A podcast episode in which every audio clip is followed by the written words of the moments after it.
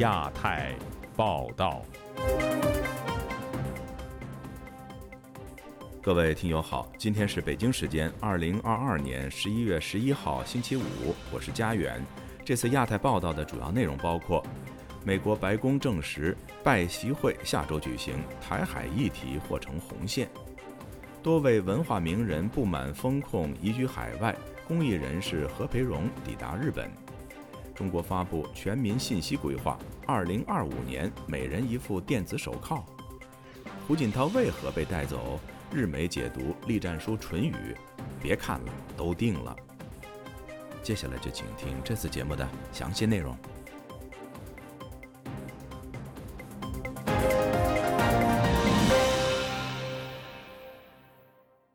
美国总统拜登本周三间接证实，他将在下周二十国集团峰会期间与中国国家主席习近平会面，并将列出包括台湾议题在内的所谓红线。以下是本台记者黄春梅发自台北的报道。美国总统拜登将其外交政策的重点放在对抗中国带来的经济和国家安全威胁。拜登在新闻发布会上对记者表示，他不会对中国政府做出任何让步，并希望习近平了解两国关系中的红线。拜登告诉记者，他的目标是更深入了解习近平优先关注的事项。他已经告诉他们，他寻求的是竞争而不是冲突。拜登说：“因此，当我们谈话时，我想阐明每一条红线是什么，了解双方分别最重视的关键国家利益，并确定他们是否相互冲突。”中华亚太精英交流协会秘书长王志胜对本台表示：“拜登在选举后隔一天宣布与习近平会面的消息显示，拜登要传达对中强硬和选举无关。”无论选举胜败，他已经嗅到未来二零二四竞争对手跟他竞争的其中一个面向就是中国议题。上面有点先发制人的一个踩出这一步。中国问题不只是美国它整个核心的战略竞争问题，它同时也是美国国内现在判断选举基础的一个重要的标准。所以是看中国其中选举，是看其中选举以后的这个国际格局，以及看未来二零二四年。下一个竞争对手，王志胜指出，共和党在众议院取得多数，国会要求对中国更强硬的基础上，反而可以让拜登不管是被动或是主动，在跟中国谈判时更有底气。台大政治系教授张登吉表示，对中国而言，美国不只是台湾议题最大外部因素，中国现今把美国因素与自身发展结合在一起。在此情况下，无论美国其中选举结果如何，中国做了最坏打算。从习近平日前赴中央军委联合参谋指挥部讲话可以看到，中国立足于党的方式做了贺阻或是准备。这并不表示说他在该妥协的地方还是会做出呃战术性的，我讲战术性的让步啊，使得美国所设立的这个护栏仍然能够有助于中国争取时间，稳住周边。张登吉分析，目前不管中国对德法或是近期中澳关系，在新政府上台之后有些许解冻迹象，中国会掌握这一些细小的机会，能多争取一分一秒自身准备的时间。美国中期选举后，台湾舆论聚焦，继今年八月美国众议院议长佩洛西访台后，渴望成为下任众院议长的共和党领袖麦卡锡是否会跟进？丹江大学战略所副教授黄介正指出，近期他曾举办过一个小型兵棋推演，推估麦卡锡可能以后任议长身份访台。在明年一月三号正式就任以前，为了要给民主党一个下马威，那么率领未来可能呃接任啊重要委员会主席的这几位共和党的议员到台湾来访问。那就刚刚好碰到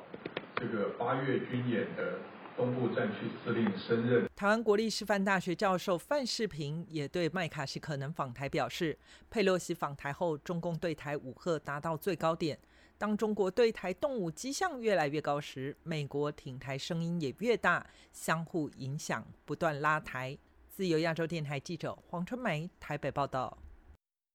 白宫方面证实，美国总统拜登与中国国家主席习近平将于十一月十四号在印尼巴厘岛举行面对面会晤。白宫官员在星期四举行的记者会上，试图降低外界对首场美中领导人会谈的期待，仅强调两国的沟通渠道正在恢复之中。那么，拜登与习近平将谈些什么呢？以下是本台记者唐佳杰的报道。白宫十日证实，美国总统拜登与中国国家主席习近平十一月十四日将在印尼巴厘岛会面。白宫声明写道，两位领导人将努力维护和深化美中的沟通渠道，负责任地管理竞争关系，并在利益一致的地方共同努力。这是拜登上任总统以来两人首次面对面会谈。此前，两人曾经通过五次电话。两人还预计在十五日共同出席在巴厘岛举行的二十国集团峰会 （G20）。一位白宫资深官员十日以背景说明的方式告诉记者。拜登认为没有什么可以取代面对面的讨论。我们期待这次会议成为领导人之间深入和实质性的对话，更好地了解彼此的优先事项和意图。中国外交部发言人赵立坚十日记者会上虽然没有证实拜习会的消息，但对美中对话也发出正面的信息。中美两国元首通过多种形式保持保持经常性联系。中方重视美方提出两国元首在巴厘岛举行会晤的建议，目前双方正就此保持沟通。上述白宫官员透露，这次美中领导人对话将聚焦在四大领域。首先，领导人将就美中关系方向提出看法，拜登希望能以负责任的方式管理竞争关系。其次，拜登总统将诚实地提出担忧，这包含台海和平、人权以及美国盟友伙伴对中国恶意经济行为的忧虑。第三，两国领导人将讨论可以合作的领域，而最后则是探讨全球以及区域性的议题，包含俄罗斯在乌克兰发起的战争以及近期朝鲜的挑衅行为。美国智库大西洋理事会印太安全倡议高级研究员罗谷告诉本台：“我不指望看到任何美中关系的突破。考虑到目前两国关系的紧张程度，我最低的期望是两位领导人能够重新建立对话的基础。”今年八月，北京不满美国众议院议长佩洛西访台，终止与美国的多项领域合作，以及两国的高级军事指挥官通话渠道。上述白宫官员在记者会上提到，这些通话中断是不幸也不恰当的。他坦言，两国的对话正在重新恢复，包含美国驻华大使伯恩斯与中国外长王毅见面，美国国务卿布林肯日前也与王毅通话。美国智库威尔逊中心研究美中关系的钟瑞也对此次会面的成果不抱太高的期待。他告诉本台 maintenance work than anything else.” 拜习会更多是基本的关系维护工作，让沟通渠道保持畅通。我们并没有看到有任何迹象表明美中要采取更宽松的贸易政策或放宽外交人员与人民的往来。上述白宫官员还说，会面后不会有美中共同声明。这次的会面不是成果导向，而重点放在美中展开沟通。自由亚洲电台记者唐佳杰，华盛顿报道。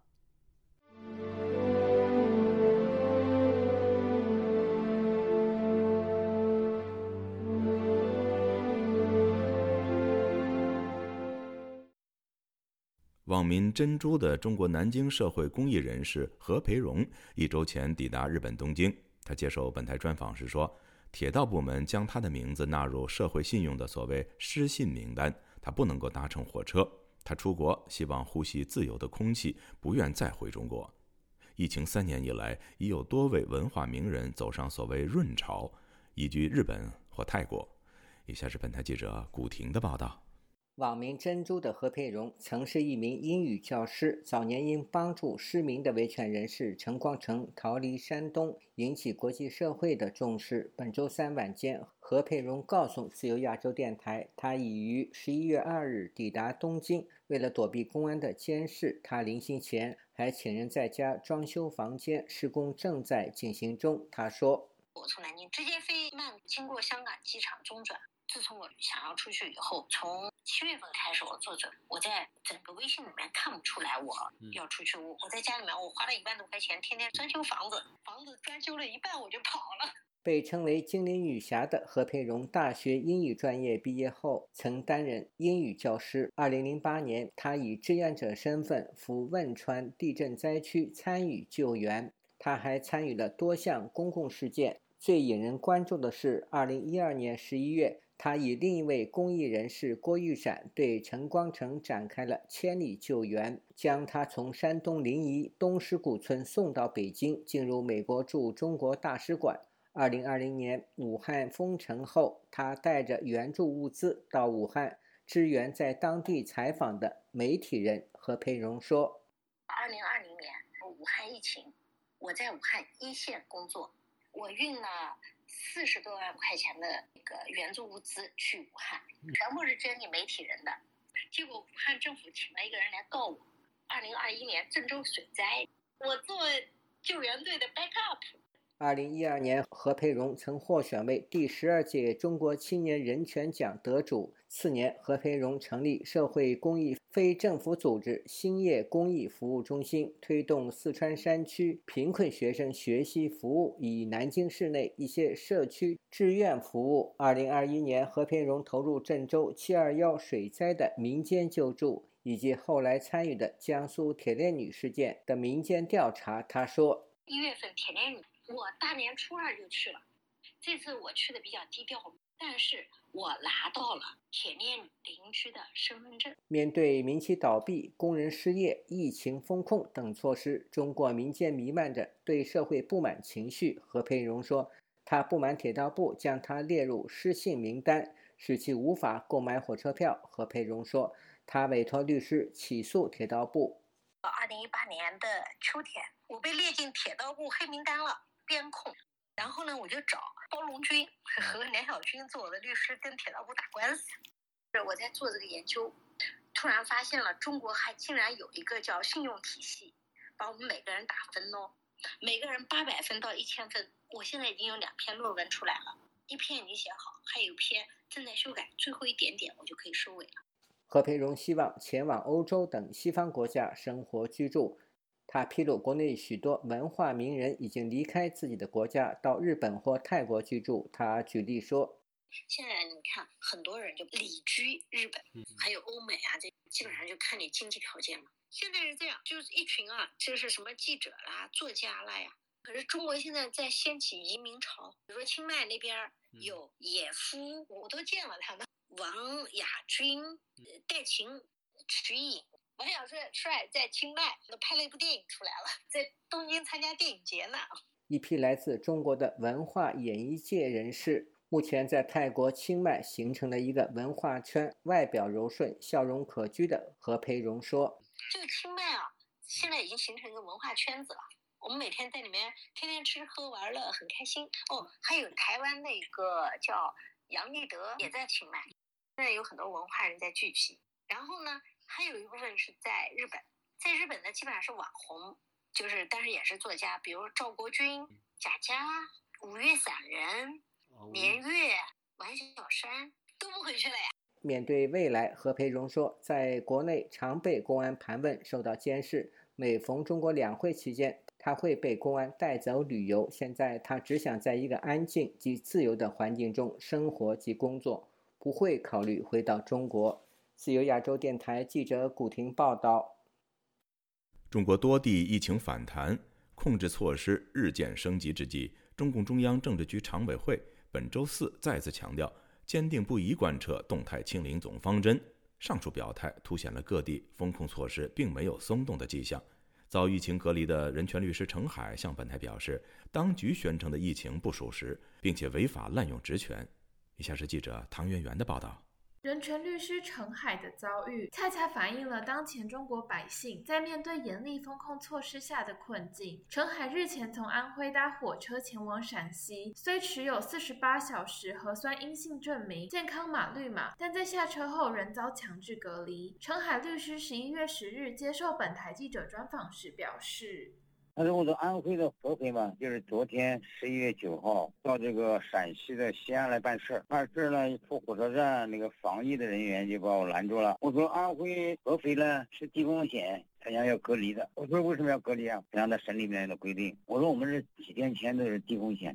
他说那不管，我们这个地方就这么规定的。陈海无奈地告诉记者，他试图与防疫人员交涉，并且找来了警察，因为依据国家卫健委的规定，低风险地区的人是不用进行隔离的，但最后却交涉无果。就是没办法啦，他下了一个什么任务单，用个幺二零的车把我拉到这个安康市汉滨区的一个汉城商务酒店，就关起来了，隔离了，因为还自己交费，交了一千零五十块钱嘛。陈海表示，警察告诉他，隔离来自安徽省的所有人是当地的防疫政策，但是警察却拿不出书面的政策内容。所谓防疫政策，让他把防疫政策拿出来，没有，没有书面的，自己乱搞。他有一张纸嘛，上面写着安徽人合肥市是属于这个风险区。陈海被隔离后，他写了求助声明，并发到微信上，被许多网友转载。他还在国家卫健委及国务院的网站发布了投诉公告，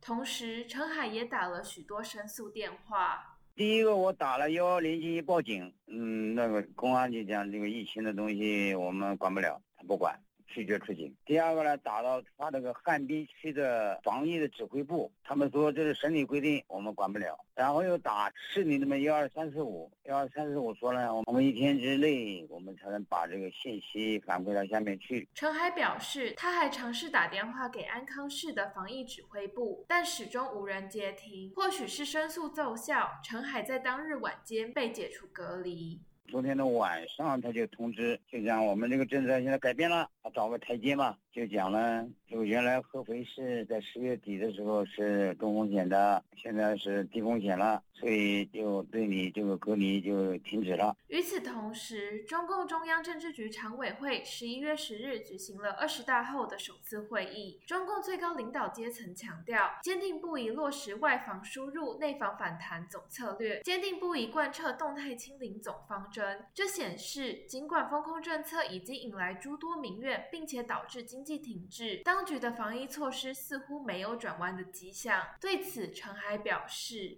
奥密克戎现在是占主导的嘛，新冠嘛，它实际上是个感冒了，它是感冒病毒了，它不侵蚀肺部了，对吧？而且中国的这个流感的这个死亡率大概在千分之一，这个现在统计数据显示的。”这个奥密克戎呢，死亡率大概在万分之一到万分之三，所以这个这个实际上这个就没有疫情，这个疫情是个虚假的疫情。陈海认为，国家卫健委不断强调疫情的严重性是在欺骗全国，甚至中央政治局常委也被欺骗，而国家卫健委欺骗全国的目的则不得而知。陈海指出。问题在于很多民众都不清楚这个疫情的这个真实情况，可能觉得这个很严重，是吧？是民众的多数的这种错误的认识，使这个政策错误的政策得以延续。陈海告诉记者，国家卫健委在违法犯罪、滥用职权，特别是从九月八号开始，为了迎接二十大嘛，他们对全国的。下达了，当时下达了一个决定，对没有疫情的地区，因为都没有疫情，然后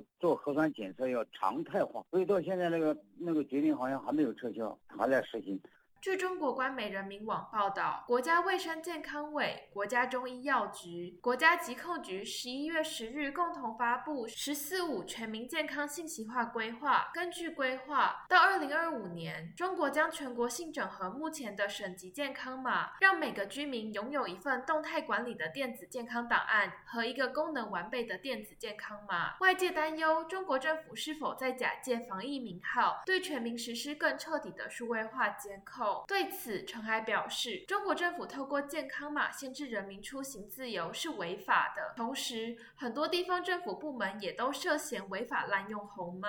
就要你不去做核酸，他就给你搞成红码。然后上次不是郑州的那个一些上访的这个这个存款客户，也为了防止他们这个维权，也把他们搞成红码。这个码呢已经搞成虚假的了，它不是按照这个医学的这个这个情况来搞的，而是根据他的需要。任意的来进行给他赋予他这个含义，当然这是一种违法犯罪的行为，国家那个标准是不一不一样的。陈海表示，若是中国政府在二零二五年推行全国健康码，这将会是对人民隐私的最大侵犯，对吧？每个人的行动都在监控之中，这个东西是很糟糕的事情。自由亚洲电台记者唐媛媛，华盛顿报道。广州因新冠疫情升温，风控逐步升级。继珠海区全域风控后，荔湾、番禺两区也遭遇强力的封控措施。此外，除南沙、从化、增城三个区，广州各地中小学已经从十一月九号暂停线下教学。在当局不断加码封控下，生计受影响的人率先发难，反对封控，却不一定能够得到其他人的支持。请听记者孙成的报道。薛先生在广州天河区塘下街道居住了超过五年，当地目前已遭到当局采取强化社会面疫情措施。他在十一月十日向记者讲述了在当局的封控之下，目前当地居民的心态。他说：“呃，我认为塘下当地嘅人。”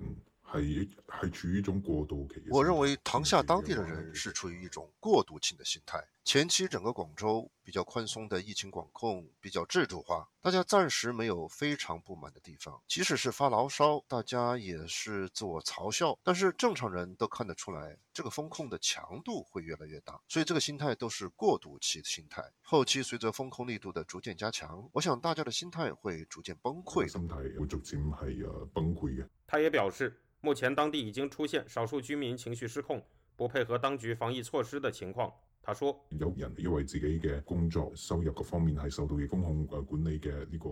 有人因为自己的工作收入各方面都受到风控管理的影响，情绪会比较激动。这种情况之下，其他人比较自私，会指责这些人，怪他们不配合，搞到连累大家。连累大连连累大家。”这段声音来自当地居民在十一月十日提供的一段视频，显示了在天河区的一个核酸检测点，一名没戴口罩的女士愤怒地斥责工作人员的情形。在视频里，人们正排成长队进行核酸检测，也有其他排队的人与这名女士进行了激烈的口角，要求她戴上口罩。我告诉你，我就戴上口罩，你别来哄我。他们针对是他不对，你年轻不对，我也不管你，但是我没有说我不戴口罩，你别来哄我。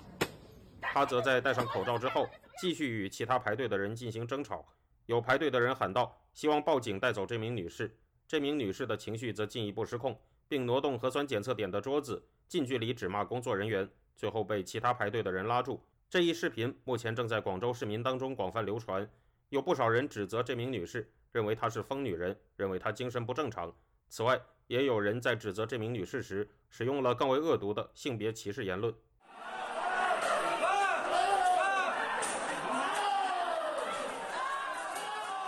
另一段广泛流传的视频显示，在近日的广州海珠区康乐村，有大批民众在夜晚冲破了大白在居民楼门口的阻拦，冲上街道。现居海珠区的居民徐先生在十一月十日接受采访时，向记者讲述了目前广州居民当中出现的分裂心态。他表示：“我觉得广州居民里面出现这种差异，其实和不同群体受到冲击程度不一样有关系吧。”城中村里面那些工作的人啊、商人啊、开作坊那些人，如果被封控的话，就会没有饭吃，所以反抗的就比较激烈。目前，广州市民中正广泛流传着即将发生全城封控的消息。记者为此致电了广州市政府热线，试图进行查证，但该热线多次表示，由于排队人数较多，无人接听。徐先生也认为，目前比较配合政府防疫措施的人。主要是生计还没有受到严重冲击的人们。相比之下呢，那些生计没有受到冲击的人，他们目前对政府的风控就会更加配合。但我觉得在之后如果完全封城的话，大家都不会好过的。自由亚洲电台记者孙成，旧金山报道。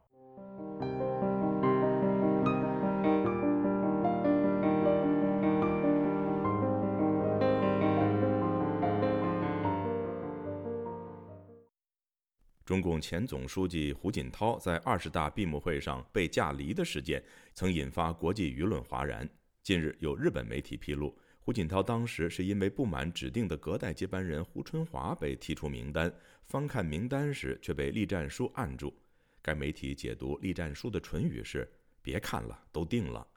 详情，请听记者夏小华发自台北的报道。十月二十二号，中共第二十届党代表大会的闭幕式上，前总书记胡锦涛想翻阅红头文件，被栗战书压住；转身想翻习近平的红头文件，也被习近平一手压住。习近平随即命令将胡带离。胡锦涛看来极不情愿，最终在闭幕的大合照上，胡锦涛的位子始终是空着。日本西刊富士近日刊出资深记者丰村健司的报道，研判胡锦涛曾经传出罹患帕金森氏症，但是能在没有看护的搀扶下独自参加二十大的开幕，很难想象当天他病况会突然恶化，需要提前被架离会场，解释不足。细看富士的报道，并显示，方村建司采访了熟悉中国政治的美国官员之后说，胡锦涛在闭幕式当天上午得知政治局委员从二十五人减成双数二十四人，被踢出的就是十九大时胡锦涛指定的隔代接班人，时任广东省委书记胡春华。丰村健司认为，胡锦涛当时想翻阅红头文件确认名单，被栗战书阻止。根据唇语专家解读之后指出，栗战书当时很可能是对胡锦涛说：“别看了，都定了。”对于日媒的最新解读，台湾国防安全研究院所长沈明世接受自由亚洲电台采访指出，不知道唇语对不对，日本记者除非对中文非常熟悉。不过，丰村健司的报道符合外界一般性的推论。沈明世说：“习近平可能跟胡锦涛承诺了什么，但是临到最后一刻，他觉得他其实在气势上是站在上风，所以在最后一刻把胡春华拿掉，全部用他的人。”那我觉得这可能性非常高，呃，可见是二十五个人名单里面本来就有胡春华，但是不不太可能换人，因为这个要把谁放上去，应该经过开会讨论决定。但是临时变成二十四个，他可以变成是习近平自己的决定。沈明是认为，习近平会顾虑，如果把胡春华放进政治局的委员，以他连两届政治局委员，势必要进政治局当常委，中共的权力体系必须有他的位置。他又当过副总理，之前有风声称胡春华会接总理，可能胡锦。涛跟习近平曾经讨论过。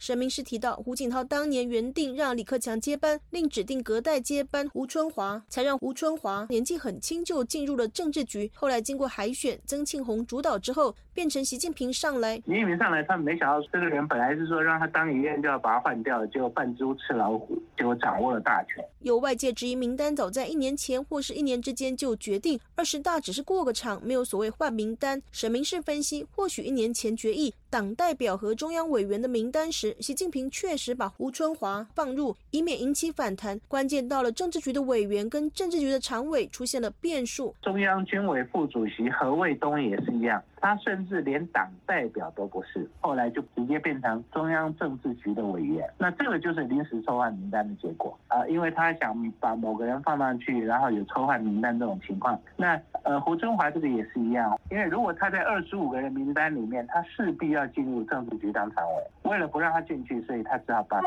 接把他拿掉。沈明是认为李克强、汪洋、胡春华等其他人应该都知道新的名单。胡锦涛可能是最后知道的。所以你看到胡锦涛离场之后，他们其实都。眼睛看你前面，连打招呼反应都没有，只有李克强而已。你就知道说，其实情势所逼，他也不方便做些什么。沈明是认为胡锦涛是得到风声，想打开名单确认。习近平怕他当场有什么激烈的反应，不让看名单，直接架走。至于为何只有胡锦涛表现不满，沈明是指出，习近平有把握私自抽换名单不会引起全面的反弹。他是党的总书记啊，中央组织部是他管的，他又掌握军队跟公安、武警，刀把子、枪杆子、笔杆子都归他，所以他也料定这一群人是没办法作乱的，最后一刻就直接把他换掉。对于官媒称胡身体不适，制台中国异议人士龚宇健接受自由亚洲电台采访说，虽然不懂唇语，胡锦涛在众目睽睽被架离，最反常的是台上这群领导少说有六成都曾受到胡锦涛的提拔。人之常情来说，就这些所谓的中共的这些同志，至少是应该要去关心一下胡锦涛，或者是去帮忙扶一下，或者是就送他去走出这个废场。但是我就觉得最让人诡异的，当胡锦涛被拿下、被架出。会场的时候，主席台上所有的这些中国共产党这些高官们，就是都是呆如木鸡，要不然就是装作不知道这种情况的发生。特别感到匪夷所思的就是说，胡锦涛用手拍他的肩膀的时候，李克强也是显得很慌张。所以说我感觉很反常的地方就是在这里。龚宇健表示，胡锦涛被架离之后，吴春华能否安稳做完五年中央委员任期，都令人怀疑。胡锦涛在二十大闭幕被架离之后，一经未公开露面。自由亚洲电台记者谢小华台北报道。继长沙赋能案家属施明磊日前曝光湖南赤山监狱涉嫌强迫劳动的消息后，本台对此进行了追踪报道。台湾人权工作者李明哲向本台证实，他在监狱服刑期间就曾做过对美出口的工具手套。但截止到目前，本台仍无法与湖南赤山监狱取得联系，美方厂商也尚未回复相关查询。以下是记者陈品杰的报道：李明哲于今年四月在湖南赤山监狱服刑期满之后返回台湾，他被中国当局以颠覆国家政权罪判处五年有期徒刑。李明哲曾经公开披露他在湖南赤山监狱服刑的期间遭受强迫劳动的经历。李明哲在台北时间十一月十日接受本台采访时，提供了一份他私下记录与赤山监狱有合作关系的企业名单，其中包括上海赛利特企业，被李明哲点名是发包手套给赤山监狱制作，再将有关商品出口给美国知名工具商的经营单位。李明哲向本台说：“施明磊指出的这家工具商，他不是直接下单给赤山监狱。”是他有透过一个中国的一个中间的一个公司转包出去的，那那个公司叫做上海赛利特，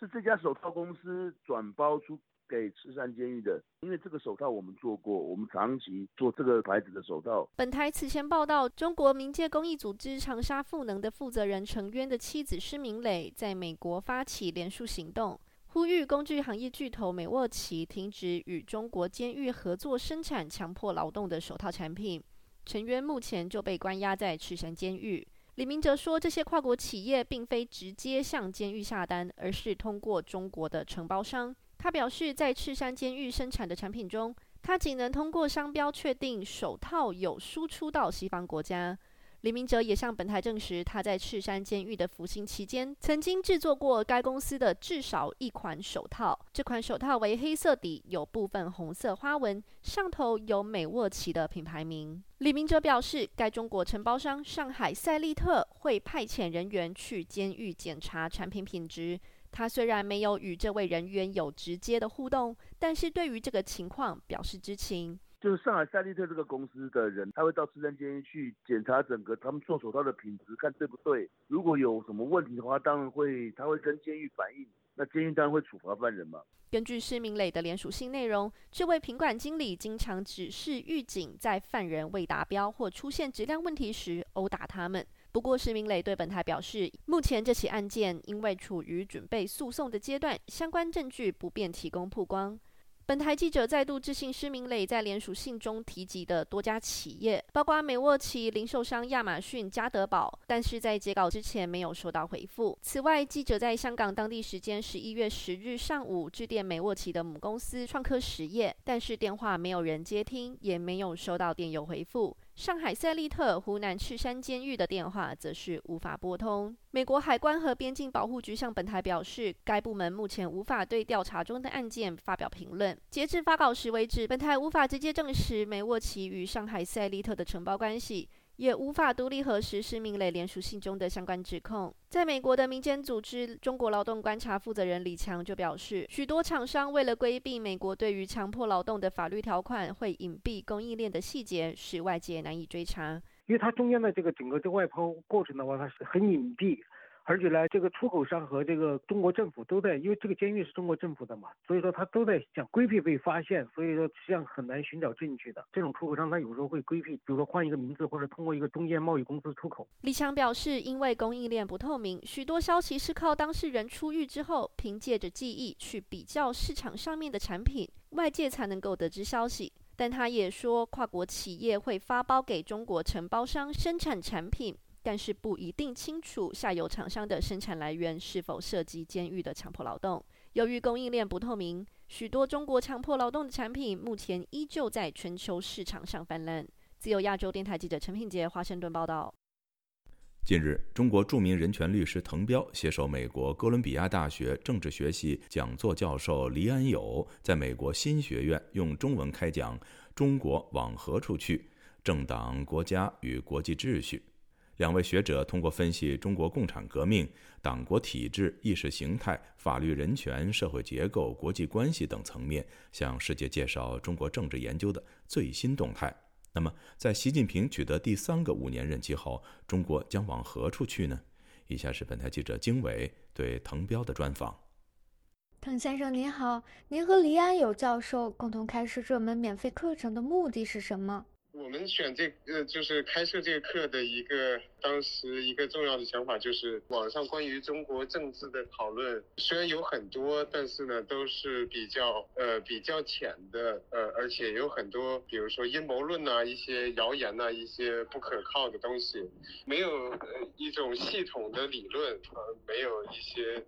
呃严肃的、真正的建立在事实和过去研究基础上的那些讨论。嗯，所以我们不仅仅是帮助学生去去了解中国政治的现状，而且希望能够给他们一些分析的工具，一些理解中国政治的一些背景，比如说中国的这个历史的问题，然后一些呃从社会学、呃法学、经济学的角度去分析其他学者，尤其西方西方学者关于中国呃政治社会呃研究成果等等。您提到，您和黎安友教授将用中文向世界深入分析中共政治去向，可以具体介绍一下这门课程的设置吗？这门课程总共是二十四次，基本上关于中国政治、呃法律、社会、人权，还有国际关系，也主要的问题都会呃谈到。像我们已经讲了三次课，讨论中国共产党的历史，讨论文革和毛泽东。以及中共的这个呃权力结构和权力交接，那接下来我们会讨论经济对中国政治的影响，呃，中国宪法和法律问题，中共的意识形态的变化，还有接下来会有香港、台湾、呃西藏、新疆问题，呃国际关系、外交对呃对华政策，最后会讨论中国的民主转型。中共二十大后，习近平成功取得了他的第三个五年任期。您如何解读中国接下来的政治走向？基本上，习近平他不会呃放松对中国社会的呃控制，呃他会继续呃用各种各种方法，包括呃各种高科技手段去加强对社会对呃公民个人的监控。在呃改革开放这方面，他会继续之前的倒退的政策，也就是说，在很大程度上就是逆转了过去呃改革开放的一些做法。那所有这些都是为了继续巩固呃他个人的统治，以及呃中国共产党对政权对权力的垄断。呃，国际关系上也呃不太可能回到过去。那样一种呃比较融洽的西方呃然后赚钱然后再然后呃和中国的关系呃相对来说比较缓和，所以习近平时代过去的十年是越来越坏，接下来的五年甚至十年以上前景也基本上是越来越黑暗。阻碍中国政治进行民主转型的最大困难是什么？最大的困难还是呃，中国政府它对民间社会的管控越来越严啊，越来越密不透风。在过去呃，江泽民、胡锦涛时代呢，有还有一定的空间可以发展一些维权运动啊等等。虽然中国它的这个政治体制一直都是这样一种呃严格的一党制，但是在过去呢，它八九十年代之后有互联网有。这个市场经济，然后有这个一些国际化、呃对外开放的等等措施，也有一些这个自由主义思想开始呃传播，又并且逐渐获得一定的影响力。但是这所有这些空间到习近平上台之后，都被慢慢的给清除了。就是民间的这个空间，无论是思想嗯传播的空间，还是行动的空间，过去十多年内啊都是急剧的恶化。这应该是中国民主转型最最大的一个阻碍。您曾分析说，习近平独揽大权是中共为了应对统治危机的一个集体选择。任何爬到高层的中共官员，为了中国走向民主宪政而发动政变的意愿几乎为零。所以，您认为，如果中国进行民主转型，党外势力会发挥更大的作用吗？党内基本上，嗯，不太可能去推动中国走向宪政民主。它最多有一些开放的思想，稍微稍微倾向于改革的，但是呢，他这种党内的所谓的改革派，他他也只是从共产党这个专制的角度来考虑，有些人希望多一点社会的空间，但是呢，整个的这个宪政民主体制，他们是没有可能往这方向发展，主要还主要的还是呃还是靠这个民间的抗议、民间的力量。当当民间和包括国际社会形成呃更大的压力之后，那党内的这些改革派他们才会才会有可能嗯发出自己的声音，否则的话就是党内共产党的这些掌权者，他们不可能主动的去走向开放社会跟民主。共同授课人黎安友也曾在自己的著作《锐实力制造机》中警告说，习近平在其第三个五年任期内会加速在全球的势力扩张，面对中国影响力进行反抗，目前已经成为了全球性现象。自由亚洲电台记者经纬华盛顿报道。以上是本台记者经纬对中国人权律师滕彪的专访。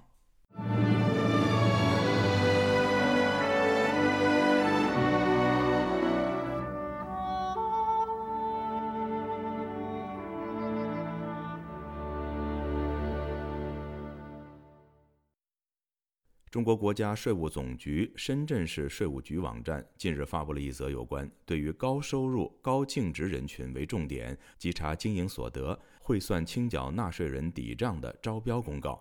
分析认为，全国数字化税务稽查系统很快要上线。以下是记者古婷的报道。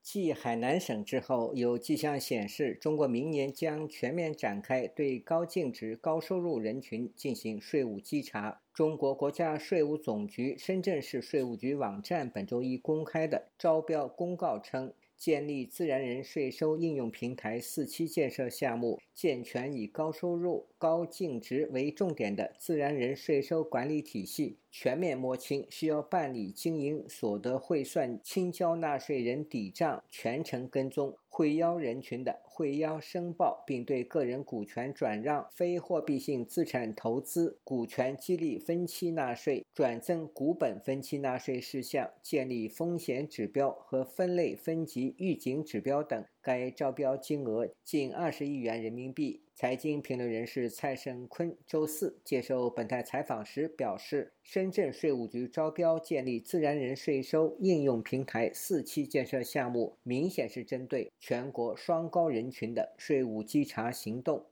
他说：“肯定要很快面向全国，而且是不会有死角，因为金税四期啊，它早就应该推出的。哎，可能呢也是内部啊有一些主意。”有些主力的，怕把这些呃所谓的高净值人士啊吓跑嘛。现在呢，有税收啊各方面呢都已经财政收入大幅度下降的情况下，他不得不采取这个措施了，因为这是迟早的事情。本周三，网易新闻公众号“报角资讯”发文，国家针对高净值人群成立了高净值人群管理局，展开了高净值人群专项稽查行动。未来京税四期会采取智慧税务的手段，去搜集每个纳税人的信息，做出相应的纳税人画像大数据模块，同时针对移民人员出台注销户籍税。每个想离开祖国的人都必须要到税务机关出具清税证明。文章写到，今年八月，方兴科技与其业界伙伴合作，联合中标了金税四期全面数字化的电子发票服务平台项目。另一方面，B 端业务方面，向小微企业、中小企业和集团企业客群。另据早些时候的消息，全国针对高收入、高净值人群的稽查已经开始。彭博根据财政部十月二十六日发布的数据计算，中国各级政府财政赤字达到七点一六万亿元人民币，赤字水平创出同期纪录，是去年一至九月二点六万亿元的近三倍。中国一至九月财政收入按自然口径下降百分之六点六，税收收入下滑百分之十一点六。财经人士蔡胜坤认为，目前中国党政部门的支出加大，财政收入却在大幅度减少。政府除对高收入、高净值人群查税，还会增收房产税。他说：“已经酝酿了很久的房产税啊，呃，尤其是一线城市的房产税直接开刀啊，这些工作肯定都在明年的两会之后正式的全面铺开。”财经评论人士杨家庆对本台表示，新的税改方案目的就是为了解决无法对高收入人群进行税务稽查、弥补税收不足的问题。他说：“这个票据税收呢，它其实还是有很多漏洞。”啊，包括一些以票抵税啊、伪造票据啊等等，这获得了这样一个避税的空间。因为中共的税是很很高的，在生产力呢相对来说又比较落后，生产成本又比较高。那么在这种情况下呢，很多企业都是通过这种我们叫票据造假的这种方式吧，然后获得一些避税空间。这样的话呢，企业才有利润。据中国国家公务员网站公布，二零二三年国家公务员考试计划招录数量三点七万人，较上一年度的三点一二万人增加五千八百人，其中近二点五万人属于税务系统人员，占招录总量的百分之六十七点四。学者认为，这是和京税四期系统将上线有关。自由亚洲电台记者古婷报道。广东珠海航展近日登场。歼二十反无人机防御系统、运油二十以及中国自行研制的大型客机 C 九幺九成为亮点，但有台湾的军事学者警告说，如果关键的发动机被卡脖子不达标，交不了货，中方多款飞机将成为所谓纸上贵妇。以下是记者夏小华发自台北的报道。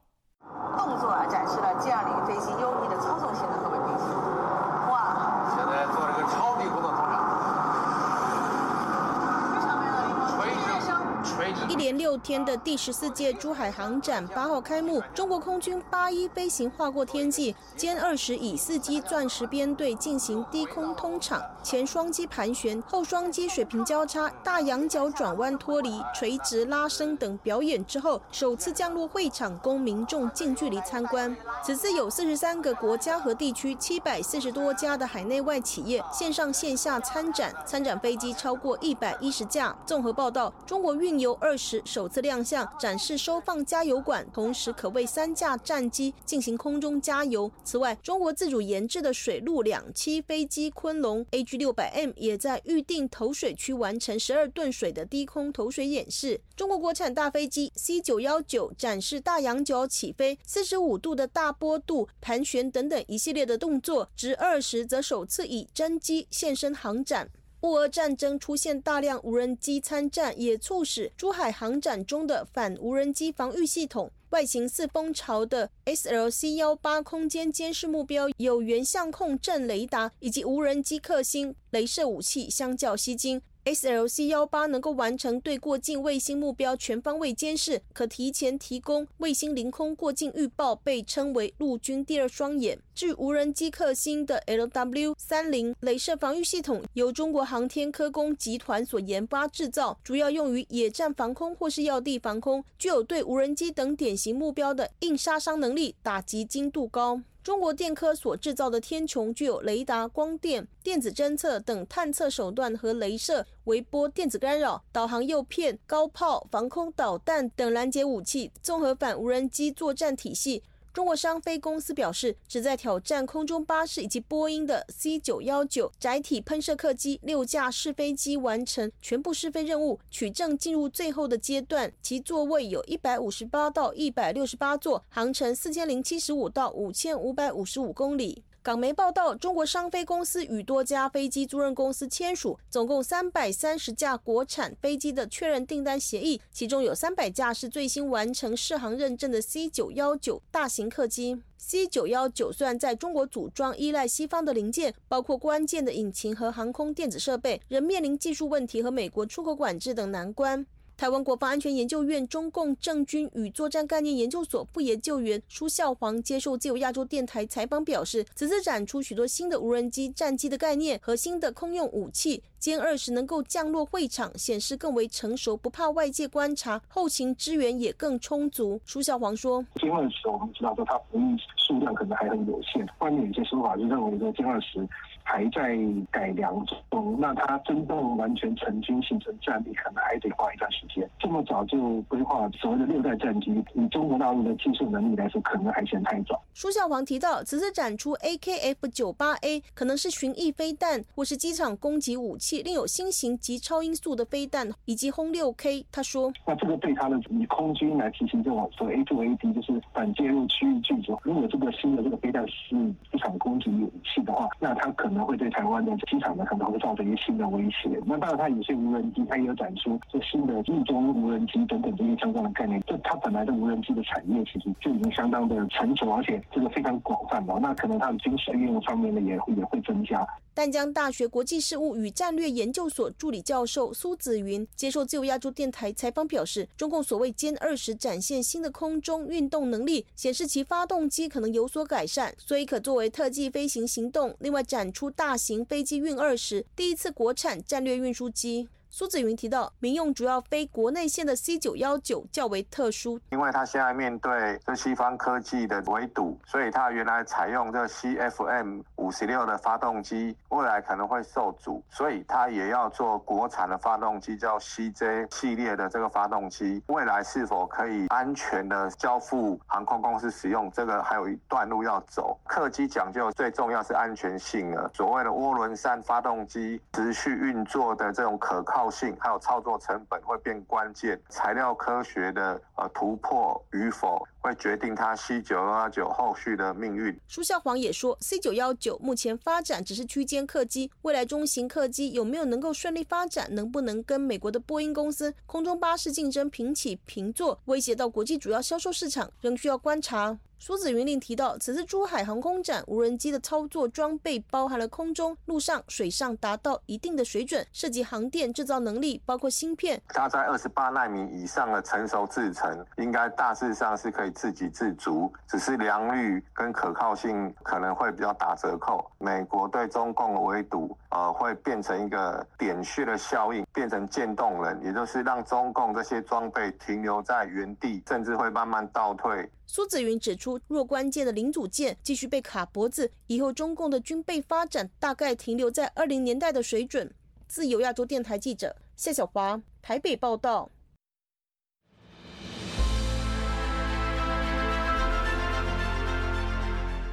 用暗网访问自由亚洲电台，避开老大哥的眼睛。为了协助读者能够安全地获取被中国政府封锁的新闻。自由亚洲电台联手开放科技基金，为普通话部和粤语部特别开辟了尾缀为点儿 o n i o n 的暗网网址。中国大陆的读者可以借助此网址匿名访问本台。新冠病毒爆发之后的一个月，中国民众怀抱着对真理的渴求，勇猛地翻越防火墙。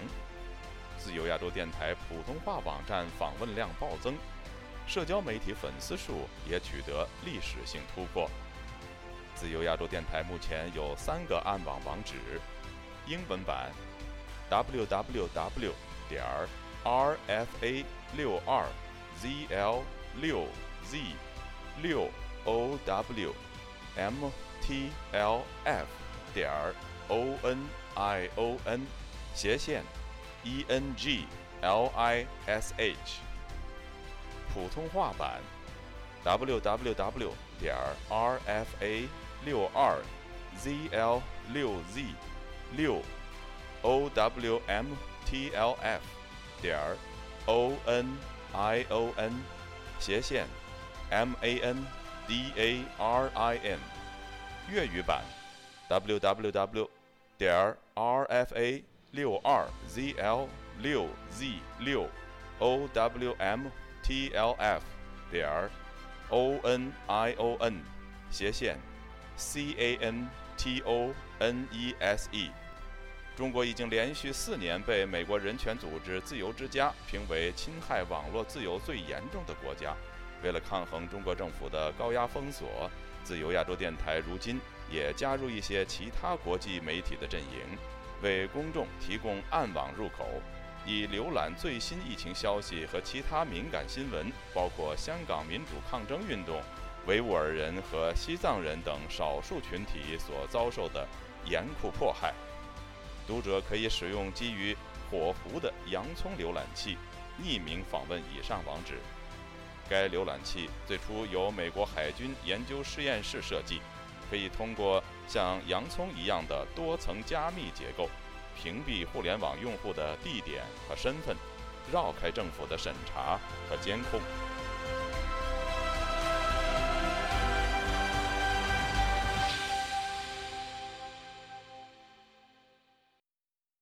听众朋友，接下来我们再关注几条其他方面的消息。美国白宫网站星期二披露了拜登总统的一份信件，信中延长了美国的紧急状态令，理由是中国的军工联合体对美国安全构成了威胁。